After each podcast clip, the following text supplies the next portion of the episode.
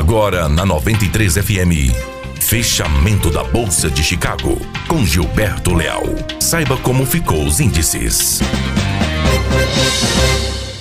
Olá, boa tarde. Hoje, segunda-feira, 8 de abril de 2019. Aqui Gilberto Leal e este é mais um boletim de fechamento de mercado com as principais movimentações da Bolsa de Chicago e também as movimentações de fechamento de câmbio na B3. O mercado em Chicago sem novidades, com investidores aí aguardando o relatório de oferta e demanda mundial que vai ser divulgado amanhã pelo Departamento de Agricultura nos Estados Unidos. Então, os ativos fechando com leves quedas, soja com leve queda de 0,2 pontos e o milho com leve queda de 2 pontos e meio. Para soja, nós temos o contrato maio valendo 8 dólares e 98 centavos de dólar por bushel e para o milho nós temos o contrato julho valendo 3 dólares e 68 centavos de dólar por bushel. Algumas expectativas em relação aí ao relatório de oferta e demanda mundial são aguardados pelo mercado amanhã.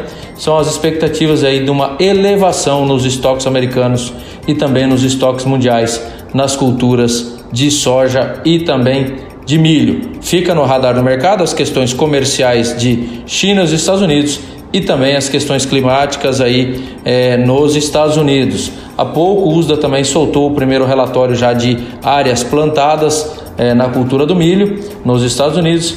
Os Estados Unidos já, tá com, já estão com 2% aí da sua área plantada de milho e esses 2% está em linha com o ano passado e também em linha com o histórico aí dos últimos cinco anos. Falar um pouquinho de câmbio, de fechamento na B3, câmbio fechando o dia com queda de 0,61% a 3,8490, teve máxima do dia 3,8770 e mínima do dia a 3,8430. Hoje o câmbio acompanhou o movimento da moeda no exterior. Por aqui, segue no radar as questões da reforma da Previdência, com a apresentação do relatório da proposta amanhã na CCJ. Meus amigos, essas seriam as principais informações para o boletim de fechamento de mercado diretamente para 93 FM. Um grande abraço a todos.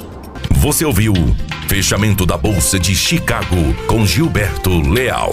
Aqui na 93. Apoio Granel Comércio de Cereais.